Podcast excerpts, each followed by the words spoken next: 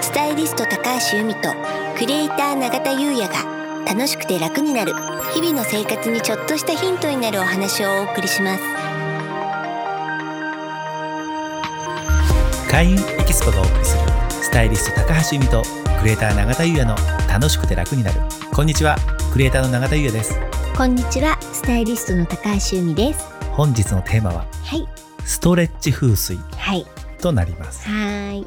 あのねこの今年七石金星権の年じゃないですか、で権の年っていうのは凝りとか滞りっていうのが体のどこかにあるとこの権の木の循環が止まってしまうんですよ。まずいですね。そうなんですよ。なのでお風呂上がりとか、まあ、寝る前にね、はい。まあ、ストレッチとかする習慣をつけると、まあ、現実的に血行も良くなるじゃないですか。でプラスこの運の滞り、ううんん、これも解消することができてこう運がスムーズに回り始めるっていうのがあるんですよ。でもわかりますわかります、うん、はい僕あのー昨年末はい。ちょっと体調崩したんですよ、うんうんうんまあインフルエンザだったんですけど、はい。それで、まあ、寝たきりだったのもあるし、まあ、ウイルスの、うん。あのー副作用もあるのかもしれないんですけど、うん、腰が痛くなってしまってああ。でそれからうん。ストレッチを始めたんですよお風呂上がりにうん。そしたら、うん。なんか今年、うん。まあ、変な話ですけど、うんすごく、まあ、運もねうん。いいっていうか、まあ、いい流れなんですよあ、毎日が素晴らしいです、そうなんですうんなのでもしかしたら、うんそのストレッチがうん。うん。効いてるのかなとうん。そうなんですよまあね体調不良からはい。必要に迫られて、はい。まあ行ったわけですけど、は結果としてその運の滞りが解消されてスムーズに回り始めたっていうのを今そのまんまっていう感じですね。そのまんまって感じなんです、うん。なので今由美さんから教えていただいた、うんお風呂上がりやうん。寝る前うにん。ストレッチをする習慣をって今おっしゃられたじゃないですか、はい。その瞬間ピンときてあうん。思ったんですよ。うん、じゃあ、えっと、その、えっと、体調を崩す前はそういうことはしてなかったってことですか？そうなんです、うん。由美さんからうん。お風呂はい。塩風呂酒風呂のことは教えていただいて、うん。それはやり始めたんですよ、うん。その前変な話僕シャワーばっかりだったんで、うんうんうん。そうなんです。ただストレッチまではやってなかったんですね、ただ本当に腰が痛くて、うん。ちょっと始めたんですよ、えー。うん。じゃあもうこれをあのそのまま体現してるって感じですね。そうなんです。うん。ただはい。その後すっごい調子良かったんですよ、うん。でうん1月からまあ変な話、うん。ストレッチ始めたんですけど、うん。すごく調子良かったんですけど、うん。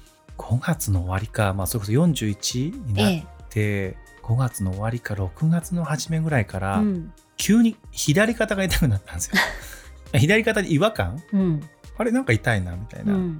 でちょっと放っておいたんですね、まあうんすぐ治るだろうと、と全然治んなくてそしたらなんか腕がもう上がらなくなってきたんですよ。それってもしかしてね41歳になったばっかりの時だったんで、あれですよね。四十肩ですよね。四十肩なんです。うん。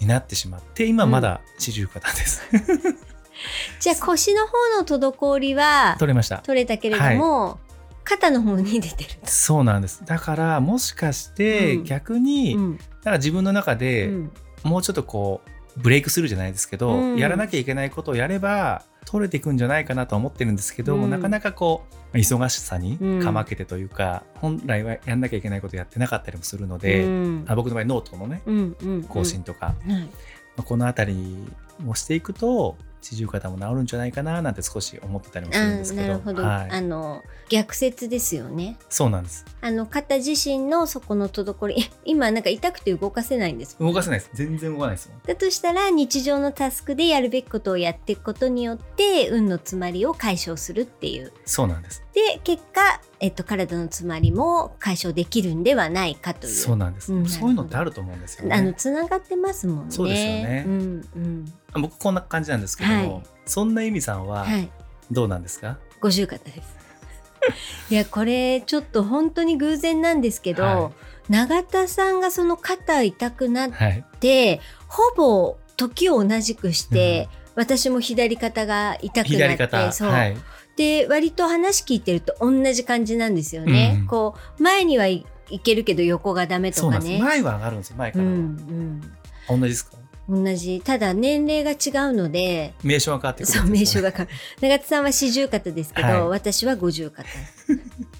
そうそれでねこれあのいろんな方に聞くんですよね、はい。であのやごあの四十肩五十肩やっちゃったっていう人もいるから、うん。そういえばやったよねって、はい。どうやって治ったっていうと、ほぼ9割の方が気づいたら治ってたっていうんですよ。だから私もあの痛くなってすぐの時はあの行きつけの整骨院とかにも行ったんですけれど、まあそそこですぐあのどうのこうのならなかったっていうのもあるし、周りの皆さんの話聞いてるとなんかやると余計にこじらせたみたいなね。そう。うん。だからちょっと今あの何かをやるっていうのは避けて、はい、あのちょっと時を待とうと思ってるんですけど、時が経つのを待つ、うん、うん。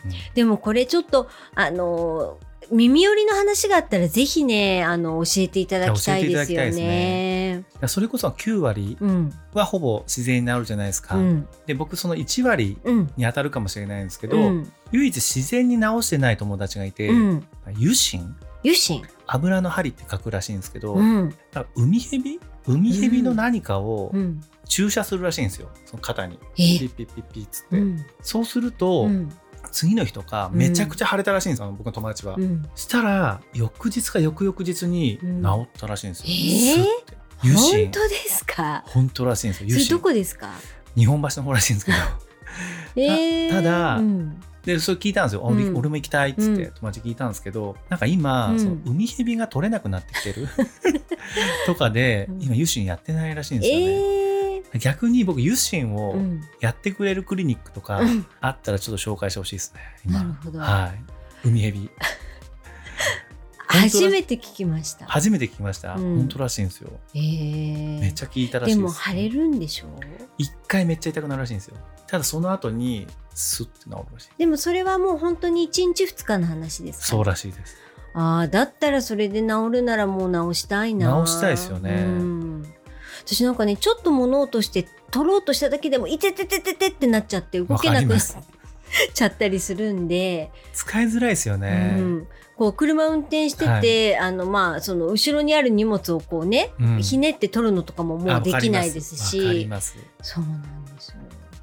でもまあこういう話をすると、はやっぱりねその日々のストレッチが大事だよとか、あとやっぱり何はなくともスクワットだよとかうん。周りからねいろんなアドバイスをいただくんででう。うん。でねやっぱり一番あのいいよって言われるのがスクワットなんですよね。スクワットですよね。うん。だってこの間ロケ行ったじゃないですか、はい。我々。はい。あの撮影の。はい。スクワットのね先生。そうですね。行きましたよね。若かったですもんあねのうんあのもう80 80歳ねぐらいですけども、とてもお元気で、ね。あのもうとても80にはね見れなかったですようね、ん、だまあねそうやってやってらっしゃる方の、えーねお話聞くとやっぱ絶対いいんだろうなと思って、はい。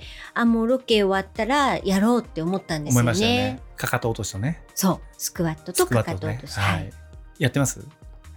私ねあのいろんなことは継続できるタイプで、はい。割と継続が得意なタイプなんですけどよね。はい、運動だけはできないんですよね。ストレッチもね。うんできない。2日3日が限度ですね。何かね習慣化した方がいいかもしれないですね。うんただまああの現実ねこういうふうに不具合が出てきちゃってるんで、もうこれはやっぱりねあの時が来たのかなと。そうですよね、うん。重要ですはい。はい。ありがとうござあいます。りがとうございます。それでは本日は以上となります。はい。開運エキスポスタイリスト高橋由美とクリエイター永田優也がお送りしました